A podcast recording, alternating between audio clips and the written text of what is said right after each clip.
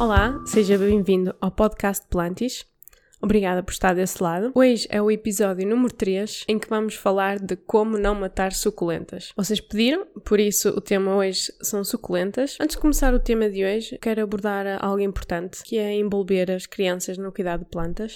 Embora eu sempre fosse ligada à natureza e adorasse principalmente árvores, era a minha mãe que cuidava exclusivamente das plantas em casa. E eu sei que provavelmente isto é um escape para as mães que estão tão ocupadas a trabalhar, cuidar da casa, a cuidar das crianças. Isto pode explicar uh, os meus primeiros falhanços na idade adulta. Não se preocupem que eu e a minha mãe já falamos de plantas e eu já tomo conta das plantas dela. Por isso pensem nisso. Em relação às suculentas, eu tenho a morte lenta de uma suculenta no meu cadastro, chamada de portucalária é uma suculenta muito linda, não é muito comum encontrá-la nas redes sociais. Ela tem um tronco rosa e folhas verdes e brancas. Ainda estou para descobrir porque é que a matei não é manutenção fácil, mas no, no geral as suculentas são de fácil manutenção se estiverem inseridas no setup correto. É preciso lembrar que elas são nativas da África e da América Central, por isso se nós queremos que elas se comportem em nossa casa como no seu habitat natural, não é possível, temos que recriar algumas condições. Antes de vos dar as minhas dicas para o crescimento e felicidade das suculentas, queria-vos perguntar quais é que são as vossas favoritas suculentas. Estive a pesquisar e de acordo com a investigação que eu uh, conduzi no Google, as suculentas favoritas para manter dentro de casa são o rabo de burro, ou cauda de burro. É uma suculenta que tem, uh, é tipo uma cauda com bolinhas verdes. Por acaso é super gira, eu não tenho nenhuma, mas está na minha wishlist. Depois temos a suculenta jade, ou jade, se quiserem pronunciar em inglês. E em terceira aparece a aloe vera, mas eu acho que em terceiro devia aparecer a língua da sogra, a língua da sogra ou a planta cobra. Eu não sabia que era uma suculenta. Eu gosto muito desta planta, é de super fácil manutenção nem tem muitas necessidades em termos de luz. Eu fiquei surpresa por ela ser uma suculenta, por isso para mim ela até iria para o top 2. Depois temos as favoritas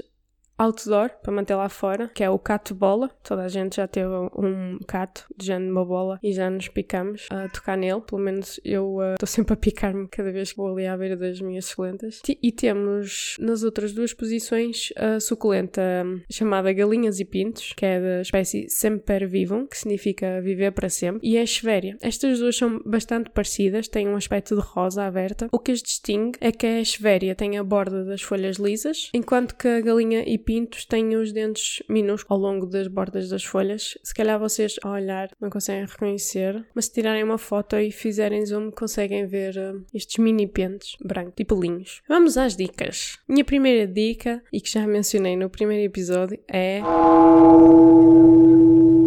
Drenagem. Sim, outra vez a história da drenagem.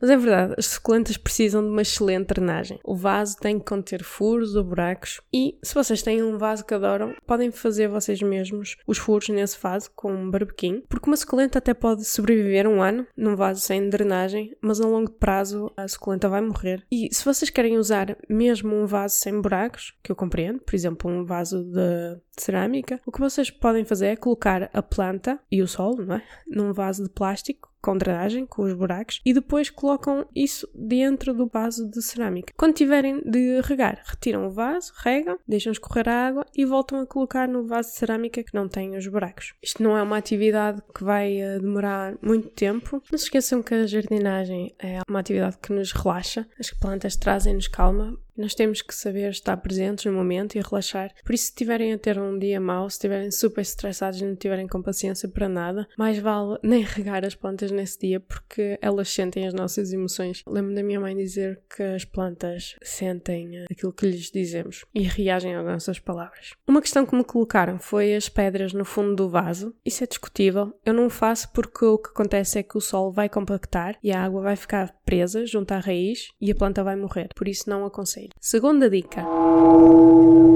Água. Água a menos também é um problema para as suculentas. Se decidirem que nunca vão regar uma suculenta, ela vai encolher, porque está a aproveitar a água que tem nas suas folhas. Ou mesmo se não a regarem com a frequência necessária, ela começa sempre a consumir demasiado a água que tem dentro de si e a encolher e vai morrer. E no outro lado do espectro está a rega em demasia. Nós temos que regar com água suficiente para que esta saia pelos buracos do vaso. Daí a importância da drenagem. Esperem que o vaso pare de pingar, seque e está regada à suculenta. No verão, como eu tenho tenho as suculentas na varanda, rego de duas em duas semanas, porque aqui está muito calor. Estamos a falar de 30 graus com sol direto. E no inverno estou a fazer de 5 em 5 semanas, porque não há tanta luz, as temperaturas são mais baixas, embora acho que poderia estar a abusar um bocadinho. Se calhar deveria, deveria fazê-lo de 4 em 4 semanas, porque ontem uh, fui regar o meu aloe e duas folhas já tinham encolhido, porque ele estava a tentar utilizar a água, encolheram e secaram. Por isso, mais vale fazerem-no de 4 em 4 semanas.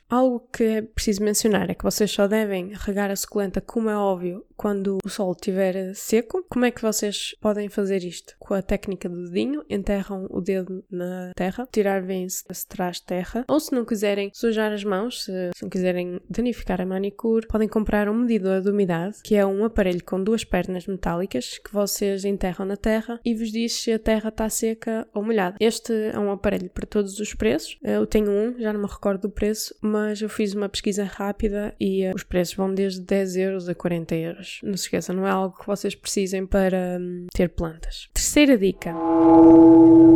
Luz. Em geral, as suculentas precisam de imensa luz, mas pode haver dois cenários também, que é demasiada luz ou escassez de luz. Com pouca luz, a suculenta começa a alongar porque está à procura do sol e passado algum tempo, se este comportamento continuar, a planta fica fraca, não é? Porque está a ficar cada vez mais fina, a esticar-se e pode morrer. Portanto, pouca luz é mau. E do outro lado temos demasiada luz, em que pode haver queimaduras causadas pelo sol. E como é que vocês podem reconhecer estas queimaduras? Por exemplo, se tiverem uma suculenta lá fora, ao sol, 35 graus, sol direto, dia todo, se virem umas manchas castanhas ou pretas nas folhas, a planta está queimada. Se este efeito continuar, se esta luz solar em exagero continuar, pode queimar a planta cada vez mais. Eu deixei queimar de verão uma folha da minha planta já, depois por isso comecei a escondê-la do sol do meio-dia e deixá-la mais a partir das 4 com o sol direto, porque aqui eh, há sol até às 9 da noite no verão. Vocês podem me dizer, mas Ana, as suculentas vêm dos desertos e nos desertos há sol o dia todo. Verdade, mas as suculentas que nós compramos vieram de uma loja, provavelmente sem sol e com luz artificial. Tendo em conta esta linha de pensamento e que as plantas sentem estes choques de luz e temperatura, se fizerem a transição de plantas da varanda para o interior e do interior para a varanda, façam esta transição gradualmente. Eu, por exemplo, trago as plantas para a varanda no início da primavera, sem tenham acesso ao sol direto do meio-dia. Depois, passado algumas semanas, já começam a ter acesso a esse sol do meio-dia, da primavera, para depois, no verão, que a luz é mais intensa, elas já estarem habituadas. Uma vez por semana, pelo menos, vocês devem ver se as vossas plantas estão a queimar, se as vossas suculentas estão a queimar na varanda e se é necessário colocarem um bocado à sombra. Eu, como estou todos os dias em casa, faço todos os dias, acho que é sempre agradável ir à varanda. E como é que vocês podem saber facilmente a quantidade de luz que uma suculenta precisa? Quanto mais colorida for, mais luz, mais sol a suculenta precisa, porque há suculentas de todas as cores do arco-íris, temos azul, branco, laranja, vermelha, roxa. Por isso, suculentas com estas cores precisam mais luz, enquanto que as suculentas que são exclusivamente verdes não precisam de tanta luz, como por exemplo a jade e uns aloés. E essas plantas exclusivamente verdes sobrevivem mais facilmente dentro de casa. Quarta dica: temperatura. A temperatura não deve ser nem muito quente, nem muito fria. Eu diria de uns 5 a 33 graus, dependendo se o sítio onde habitam tem tendência a ser mais seco ou mais úmido. Com o frio, o que é que acontece? Quando a temperatura vai abaixo de 5 graus, já estamos a falar de algo bastante frio, a água, o que é que vai acontecer? A água vai congelar dentro da planta, porque às vezes estamos num sítio, por exemplo, aqui, quando a temperatura são 2 graus, na, na meteorologia já diz feels like menos 2, sente-se como menos 2. Por isso, a água congela dentro da planta. A água, quando está congelada, ocupa mais volume, expande e acaba por matar a planta. E neste caso, se deixarem uma suculenta ao gelo, não dá volta a dar, ela vai morrer. Por isso, nestas semanas em que tivemos temperatura de 1 grau em Portugal, retirem as suculentas da varanda, porque vocês podem estar a matar as vossas suculentas. Se, no entanto, vivem numa zona que só está fria à noite de vez em quando, se vivem mais para sul, e não querem colocar as suculentas dentro de casa, podem cobri-las com um lençol ou com uma manta para que não haja gelo um, formar-se na suculenta e para que ela não sinta a temperatura tão baixa e retirar de dia essa manta para ela apanhar o sol. Em relação ao calor, o que acontece é que acima dos 35 graus, ou mesmo 33, já não sei o número que mencionei, eu qualquer coisa acima de 32 já me começa a assustar. A suculenta pode queimar, podem fritar a planta, por isso tenham a intenção, será, será melhor melhor colocá-la à sombra durante a altura mais quente do dia.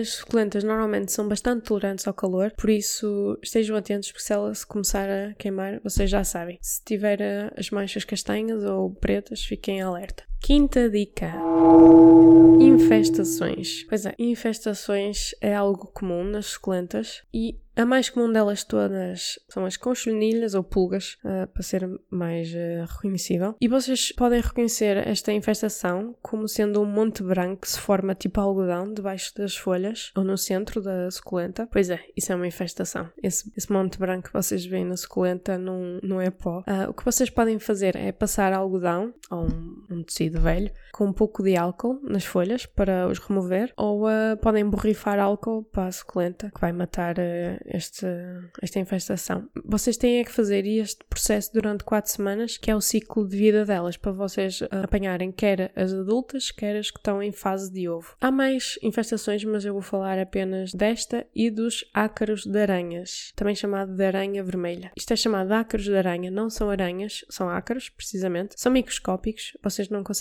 ver, mas se vocês tiverem uma teia de aranha na suculenta e manchas vermelhas na planta, uh, é provável que ela esteja infectada por estes ácaros, o que vocês fazem é passar um pano embebido em eh, sabão potássio, que é um sabão inseticida. Vocês vão a uma loja de plantas e pedem um sabão inseticida. A alternativa, se não quiserem fazer isso, é usar sabão azul. Não sei se se lembram, aquele sabão que era usado para lavar a, a roupa à, à mão. E tal como nas pulguitas, vocês têm que fazer este tratamento durante um mês, ou seja, quatro semanas, para apanhar quer os adultos, quer os ovos. Pronto, isto foram as 5 dicas que eu vos dei. Resumindo, a drenagem é super importante para as suculentas. A água não pode ser nem a menos nem a mais. No verão, mais frequentemente e no inverno, menos. A luz, a luz é muito importante, mas não se esqueçam que pode haver o risco de queimar a, a vossa suculenta. Ah, e algo que me esqueci de mencionar em relação à luz. Uh, neste momento, como pode haver uh, períodos de tempo, três semanas, por exemplo, em que eu não tenho sol uh, dentro de casa, o que eu fiz foi comprar luzes artificiais, principalmente para as suculentas. Provavelmente este será o próximo tema do podcast Plantis, que está muito ligada às suculentas. Pois a temperatura, não se esqueçam que o frio pode congelar a suculenta e o calor pode queimar. E as infestações, neste caso, vocês uh, foi uma dica mais como tratar das infestações. Agora, o que não fazer às suculentas? Só três uh, pontos rápidos. Fertilizante. O fertilizante não é necessário porque as suculentas são plantas que crescem com poucos nutrientes e água e elas crescem a um ritmo rápido. Aliás, eu tenho ali um aloe que triplicou de tamanho desde o verão. Era aquela planta que eu não precisava que ela crescesse. Quanto mais ela cresce, mais feia eu acho. Para que ela não esteja a ouvir.